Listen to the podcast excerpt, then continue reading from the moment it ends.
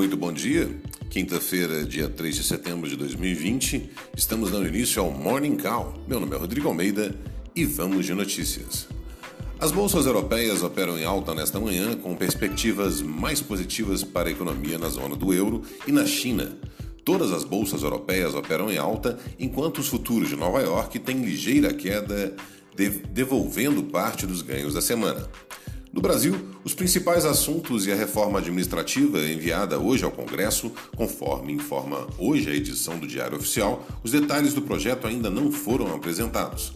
A proposta deve trazer duas categorias de futuros servidores que poderão ser demitidos mas não vai mexer com, atuais, com os atuais servidores do Executivo.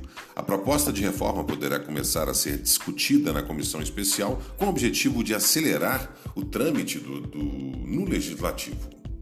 Ao mesmo tempo, o governo Bolsonaro acabou com a trava colocada por Guedes para conter a expansão de gastos com funcionalismo.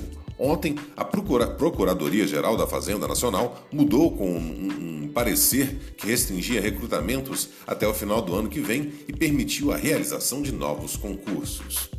Bolsas mundiais.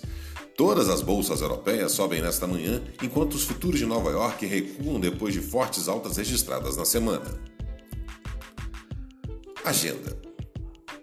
Hoje será divulgada às 9 horas a pesquisa industrial mensal de julho pelo IBGE, a produção industrial deve, ser, deve ter registrado alta de 5,85% em julho, na comparação mensal, segundo estimativa mediana em pesquisa Bloomberg, após registrar alta de 8,9% na medição anterior.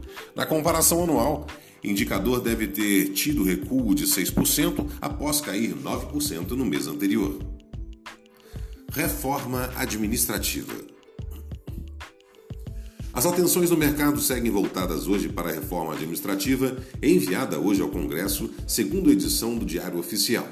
O governo apresentará detalhes da PEC na nova administração pública à imprensa às 10 horas da manhã.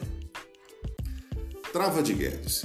Em meio a um esforço para cortar despesas, o governo Bolsonaro acabou com uma trava colocada por Guedes para conter a expansão de gastos com funcionalismo.